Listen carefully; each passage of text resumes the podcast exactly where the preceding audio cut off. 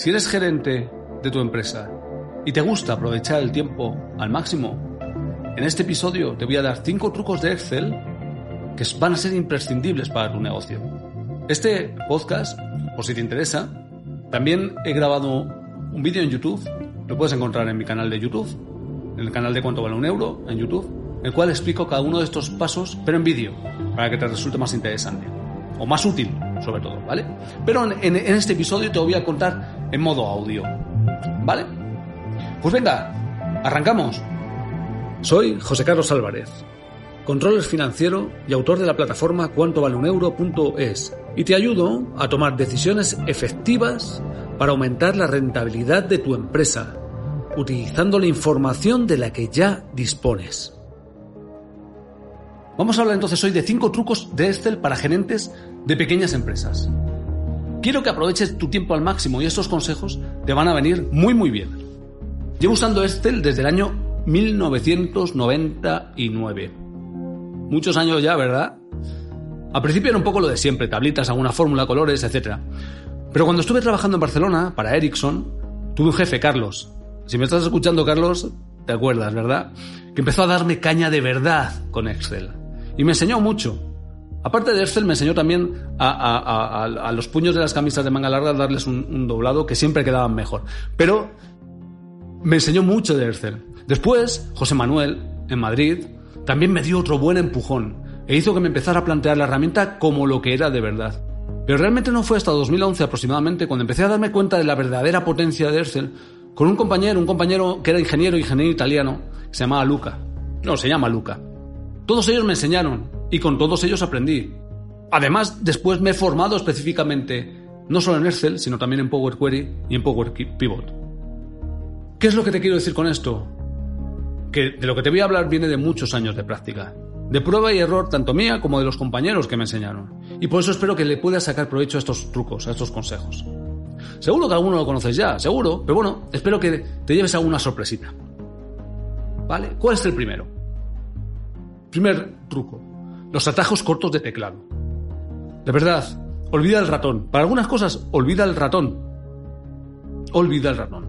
Te voy a dar 6, 7 atajos que son te van a ahorrar muchísimo tiempo porque te ahorran microtiempos, ¿vale? Control C y control V para copiar y pegar.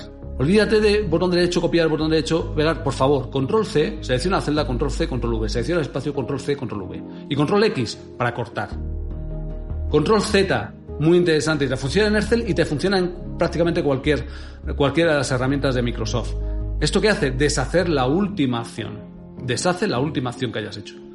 Luego el control más mayúsculas más la flecha. Las flechas estas de las cuatro flechas que hay. Esto lo que hace es te, te, ayuda a seleccionar todas las celdas de una fila o de una columna. Esto es muy interesante cuando tienes a lo mejor 1500 registros en una fila y te tienes que desplazar al último y tienes que seleccionar hasta el último. ¿Qué es lo que normalmente haces? Bajar con el scroll del ratón. ¿Qué es lo que te propongo que hagas? Que utilices estas tres teclas que tardas 0, segundos. Control más T, muy interesante para, crear tablas, para una herramienta que es crear tablas. Y luego, el alt más el tabulador. El alt más el, tabulador lo que te hace es alternar ventanas, bien del mismo Excel, bien entre distintos programas. Entonces te permite cambiar muy rápido la aplicación. De verdad, estos son los mínimos.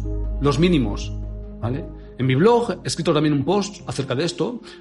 Eh, son, eh, se llama así, se llama los cinco trucos de Excel para gerentes de pequeñas empresas y ahí te he dejado estos y además un enlace a otros 50 atajos cortos de teclado, ¿vale? Consejo número uno, los atajos cortos. Consejo número dos, las tablas. Ojo, que hay mucha gente que se piensa que usa tablas, pero no usa tablas. Hay tres conceptos que tú debes manejar en Excel siempre. Uno, la celda. La celda es la unidad mínima. La 1, la B2, como los barquitos. La C es la unidad mínima. ¿Qué? El rango. ¿El rango qué es? El rango es un, grupo de celdas que están contiguas. Contiguas. Y la dirección de este rango está compuesta por la dirección de la celda superior izquierda, seguida de dos puntos, y la dirección de la celda inferior derecha. Por ejemplo, el rango A1, 2 puntos, C2 se refiere a las celdas A1, B1, C1, A2, B2, C2. ¿Vale? Tabla. La tabla es un, rango de celdas que contiene datos y su fila superior es una fila de encabezados. Sí, digamos, es un rango con encabezados.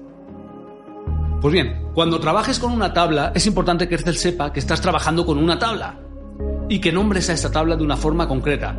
Por eso lo que te he comentado antes, el control más T.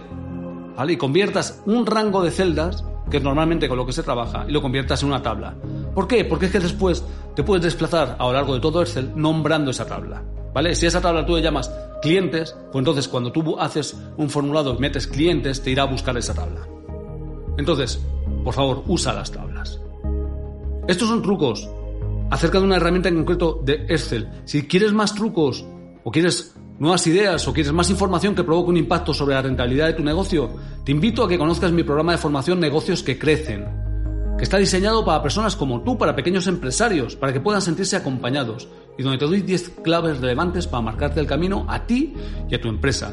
Puedes encontrar este programa en la web ayudaparapymes.com. ayudaparapymes.com. Bien, pues vamos con el consejo 3, tablas dinámicas. Si has oído hablar de ellas y no sabes lo que son, pero tienes curiosidad por utilizarlas, tu instinto es muy bueno, síguelo. Es la forma más rápida de organizar la información que tienes en tablas y poder ordenarla por fechas, por campos, por encabezados, por lo que sea. Para crearla, tan solo tienes que seleccionar un rango de celdas, ir al menú de insertar y pulsar en insertar tabla dinámica. A partir de ahí vas a flipar. Se te va a abrir un mundo de posibilidades casi infinitas. Mucha gente tiene miedo de las tablas dinámicas, pero es como tener miedo a los coches. Solo le tienes miedo a los coches hasta que eres tú la persona que vas al volante de uno de ellos. Pues con las tablas dinámicas pasa lo mismo. Consejo número 4. Buscar objetivo. Este, esta fórmula, la fórmula de buscar objetivo. Esta fórmula me maravilló cuando lo conocí. Me maravilló. Imagínate, bueno, más que una fórmula es una herramienta, ¿vale? Que aparece en uno de los menús que te diré. Pero imagínate que quieres resolver la pregunta de ¿qué valor tengo que poner en esta celda para que en esta otra me dé un valor en concreto? Pues esto es justo lo que hace buscar objetivo. Y claro, se vuelve más y más útil a medida que hay más operaciones o más complejidad entre una celda y otra celda. Por esto es ideal para simular distintos resultados. O quizá, mejor mejor dicho, para encontrar el valor que tienes que meter en una celda para que te dé un determinado resultado. Para esto es brutal. Para utilizarla tienes que ir a la cinta de opciones, al menú de datos, análisis de hipótesis y allá ves el botón de buscar objetivo. De verdad, es una de las tres joyas ocultas que están dentro de Excel. Buscar objetivo, análisis de escenarios y tabla de datos. Una vez que descubres, se te abren infinitas posibilidades para trabajar, sobre todo evaluando distintos escenarios para variables. Es brutal. Y consejo quinto, algo que muchos conocen, muchos utilizan, aunque quizás no todo lo que, lo que deberían. Buscar V. Si necesitas cruzar datos o conciliarlos, es decir, seleccionar una variable en una tabla y que te devuelva el valor de esa variable en otra tabla. Conciliar datos, vaya, buscar un, dato en, en otra tabla. Pues buscar V para esto es la fórmula más adecuada. A ver, sé que algunos me diréis, algunos que sabéis de esto me diréis, no, no, no, es más cómodo utilizar el índice más coincidir o además en el Office 365 aparece ahí la función buscar X. Sí, sí, sí, sí, sí, tenéis razón, ¿vale? Tenéis razón. Pero lo que estoy intentando con este episodio es dar trucos más sencillos, ¿vale? Entonces, buscar V es muy interesante.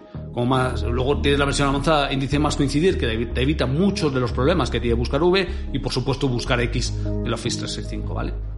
Pero el formulario de buscar V es muy sencillo, porque al final lo que tú le dices a la fórmula es buscar V, abres paréntesis, el valor que buscamos, punto y coma, el rango donde buscamos ese valor, punto y coma y falso. Con ese formulado ya puedes encontrar cualquier valor o cualquier eh, eh, encontrar el valor de una variable en otra tabla. Muy, muy, muy interesante. Son cinco trucos, son cinco trucos de Excel, hay muchos más y, y cada uno le gustan unos más y otros. A mí estos cinco me resultan muy interesantes y muy, de verdad, muy útiles. Recuerda lo que te decía, en mi canal de YouTube tienes un vídeo en el que te cuento todo, todo esto también para que lo puedas ver en pantalla, que a veces ayuda, ayuda más. Hasta aquí este episodio.